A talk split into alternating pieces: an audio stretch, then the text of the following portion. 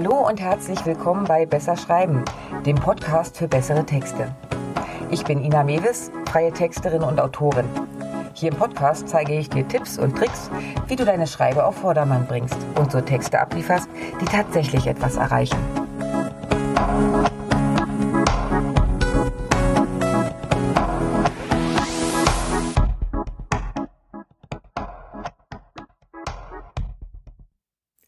Vielleicht hast du ja schon mal von Landingpages gehört. Aber was bitte ist das eigentlich genau? Was ist anders als bei normalen Seitenformaten und vor allem, brauchst du das? Eine normale Webseite ist meistens gleich aufgebaut. Du hast eine Startseite, einen Über mich Bereich und dann irgendwo deine Angebote. Oben oder an der Seite ist die Navigation, die dich zu weiteren Unterseiten bringt. Ganz unten hast du den Footer, der häufig Impressum und Kontakt enthält und dazwischen dann die jeweiligen Seiteninhalte, oft auch mit diversen Links, die zu anderen Inhalten führen. Egal ob Startseite oder Blog, das Format ist meistens gleich. Das macht auch Sinn. Schließlich möchtest du ja eigentlich, dass deine Seitenbesucher länger auf deiner Seite bleiben und ein wenig stöbern.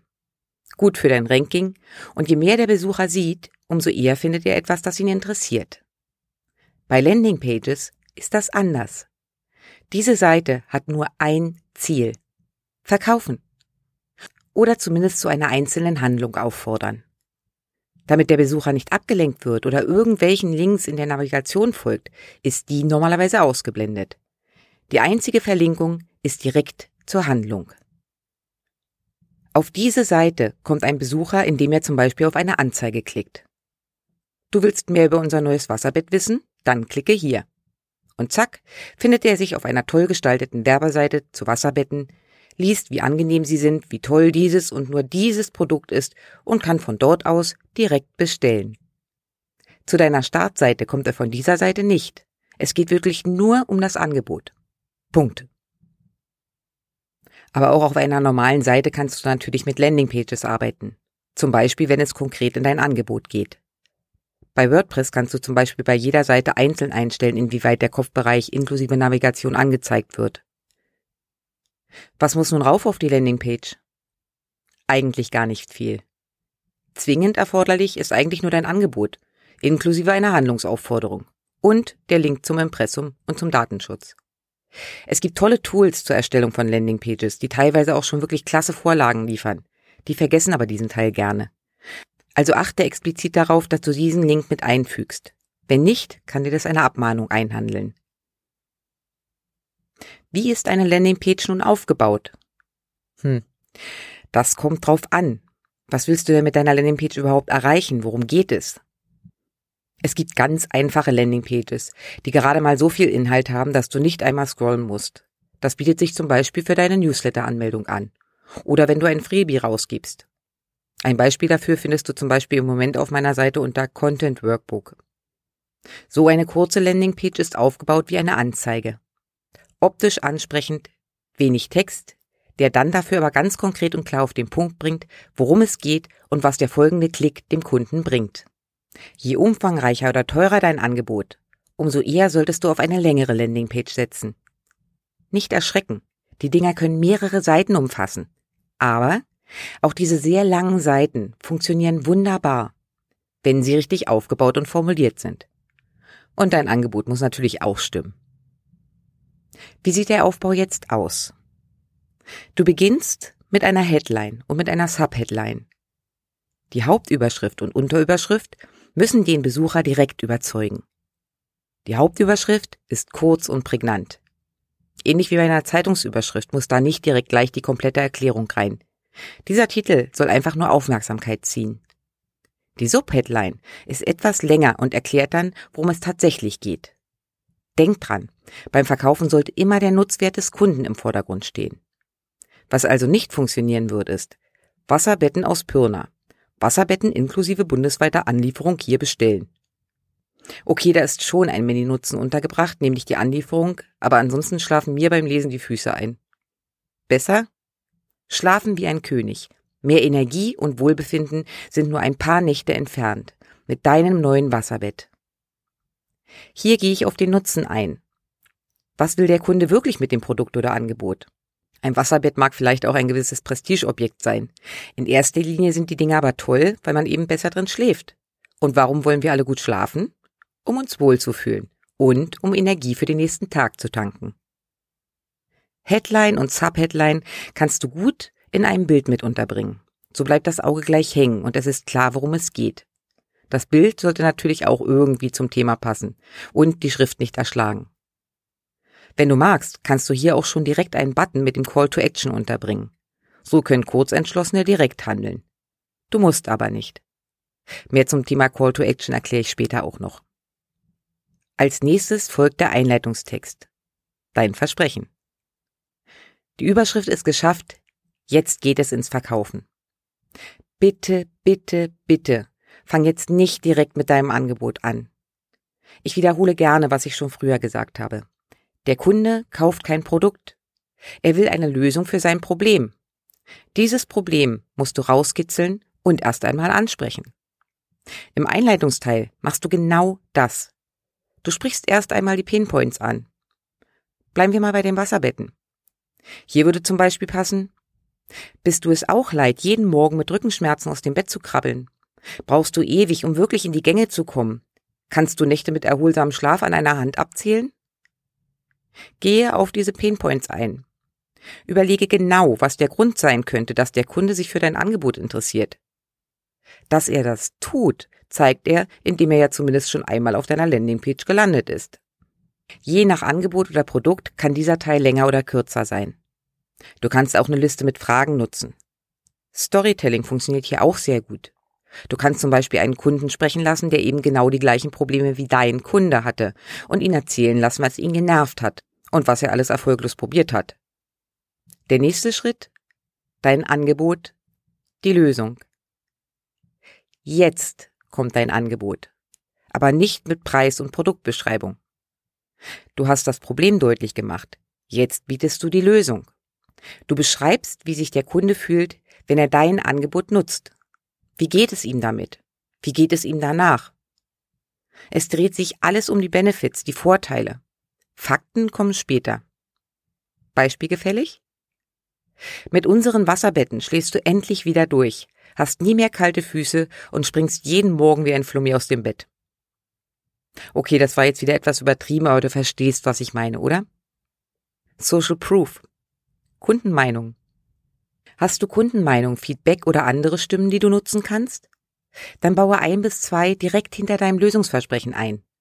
Sie sollen zeigen, dass du nicht nur erzählst, sondern auch wirklich lieferst. Die Fakten. Na endlich, da sind sie.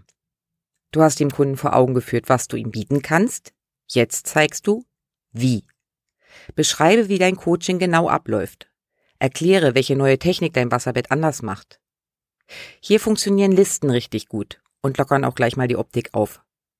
Aber nein, der Preis ist immer noch uninteressant. Dein Warum. Wenn du magst und es passt, kannst du jetzt dein Warum einbauen. Warum hast du dieses Produkt entwickelt? Warum bietest du diese Kurse an? Was treibt dich an? Ich gehe jetzt hier nicht weiter tiefer in das Thema rein. Mehr Infos dazu findest du in der entsprechenden Podcast-Folge. Nur so viel. Wenn du ein klar formuliertes Warum hast, solltest du es ruhig mit reinnehmen. Es gibt dem Kunden das Gefühl, den Menschen hinter dem Angebot zu sehen. Und das schafft immer Vorteile. Wasserbetten gibt es viele. Wenn du aber glaubhaft rüberbringst, dass du die nicht nur verkaufst, weil die ordentlich Gewinn abwerfen, sondern weil du selbst damit deine Rückenprobleme in den Begriff bekommen hast und dieses Glück mit anderen teilen willst, wirkt es gleich viel sympathischer. Widerstände auflösen. Es gibt immer Argumente gegen Einkauf. Wasserbetten sind teuer. Sie schaukeln. Und wehe, eine Schere kommt in die Nähe. Genau diese Bedenken kannst du zerstreuen, wenn du sie direkt ansprichst. Du kannst einen Abschnitt mit den häufigsten Fragen zusammenstellen. Oder du lässt die Frage als Kundenanfrage auftreten und beantwortest sie direkt. Hast du noch ein paar Kundenstimmen oder vielleicht sogar ein Zertifikat für dein Produkt? Dann setze sie direkt hinter diese Fragerunde. Sie sind noch einmal eine Bestätigung, dass dein Produkt tatsächlich gut ist. Je mehr du überzeugen musst, umso mehr Feedback liefere hier. Aber pass auf, dass es nicht ermüdet. Der Kunde soll ja jetzt nicht kurz vor Schluss noch abspringen. Die Handlung. Okay, dein Kunde hat gesehen, dass du sein Problem erkannt hast, dass du eine Lösung anbietest, wie diese Lösung genau funktioniert. Er weiß, dass seine Bedenken unnötig sind und hat gesehen, dass schon andere glücklich und zufrieden sind. Jetzt ist der richtige Zeitpunkt, zur Handlung aufzufordern. Wie genau die aussieht, hängt von deinem Produkt ab. Du kannst direkt zum Kauf auffordern, zur Kontaktaufnahme oder auch zur Anmeldung für eine Warteliste. Wichtig ist, dass du es dem Kunden jetzt so einfach wie möglich machst. Ja, da muss ein Button hin, der direkt weiterleitet. Oder das interaktive Bestellformular. Oder der Kalender mit Anfragefunktion. Und du solltest auch hier direkt ansprechen. Und was ist nun mit dem Preis? Ganz ehrlich, da streiten sich die Geister. Hast du ein eher hochpreisiges Produkt, solltest du den Preis wirklich erst zum Schluss bringen, wenn die Argumente dafür gesorgt haben, dass der Kunde nur noch muss ich haben denkt. Ist dein Preis ein schlagendes Argument, kannst du auch schon früher damit reingehen. Aber trotzdem frühestens bei den Fakten. Immer dran denken. Wenn Kunden nur über den Preis kaufen, ist dein Angebot angreifbar. Denn ein Preis unterbieten, das kann jeder. Ich kenne auch viele Landingpages, auf denen gar kein Preis genannt wird, sondern dieser erst nach dem finalen Klick auf der Bestellseite kommt. Auch das ist okay. Welche Sprache nutzt du nun am besten bei Landingpages?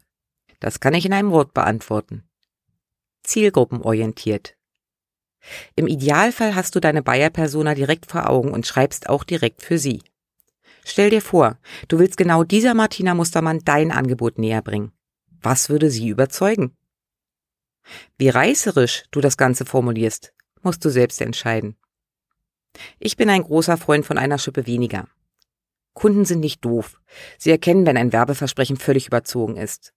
Und spätestens, wenn dein Produkt es nicht halten kann, dann endet das eventuell in einem verlorenen Kunden und vielleicht sogar noch in schlechten Bewertungen. Und das ist ja nur wirklich nicht das Ziel. Also lieber kleinere Brötchen backen und realistisch bleiben. Nicht 20 Kilo in drei Wochen, sondern zwei. Ansonsten solltest du bei der Sprache bleiben, die zu deinem Unternehmen passt. Wenn du auf deiner Homepage und auf Social Media immer mega entspannt rüberkommst, wird eine Landingpage mit sehr geehrte Damen und Herren definitiv nicht funktionieren. Und umgekehrt gilt genau das Gleiche. So, wo kommen denn jetzt die Button hin? Auch hier, es gibt kein Geheimrezept. Ganz am Ende auf jeden Fall. Ob du aber deinen Leser bis zum Schluss langsam hochköcheln möchtest, so dass er schon danach lechzt, endlich will ich haben zu klicken oder alle paar Meter einen Button setzt, ist dir überlassen. Hier heißt es tatsächlich testen. Im Idealfall baust du zwei oder mehr Seiten, die ähnlich aufgebaut sind und schaust, welche die beste Conversion-Rate haben, also am ehesten angenommen werden und geklickt werden. Und genau die lässt du dann weiterlaufen. So, wofür kannst du jetzt Landingpages einsetzen? In erster Linie für den Verkauf einzelner Angebote oder Produkte. Genau genommen funktionieren sie aber auch in anderen Bereichen ganz gut. Wenn du zum Beispiel Mitarbeiter suchst, kannst du das auch wunderbar über eine Landingpage. Die Inhalte musst du dann natürlich etwas anpassen, aber die Grundstruktur bleibt die gleiche. Meine Erfahrung ist, dass Landingpages immer dann gut greifen, wenn du ein einzelnes Produkt oder Angebot bewerben willst. Ein gesamtes Portfolio kriegst du da nicht unter.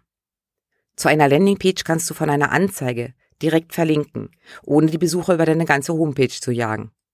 Außerdem kannst du so auch Angebote raushauen, die vielleicht sonst gar nicht in dein Portfolio passen. Okay, mal wieder viel, viel Input, aber ich hoffe, du hast einen ersten Überblick. Wenn du tiefer ins Thema einsteigen möchtest und dir dafür Hilfe von meiner Seite holen willst, lass dich doch einfach auf die Warteliste für meinen Landingpage-Kurs setzen. Dort gehen wir dann in die ganz konkrete Umsetzung. So, das war's für heute von mir. Wenn es dir gefallen hat, lass mir gerne ein Like da. Kommentare und Anregungen sind natürlich auch herzlich willkommen. Den Blogbeitrag zum heutigen Thema, Links und Arbeitsmaterialien findest du wie immer auf meiner Webseite www.besserschreiben.online. Und wenn du in Zukunft keine Folge verpassen willst, abonniere doch einfach meinen Kanal. Na dann, mach's gut und bis die Tage.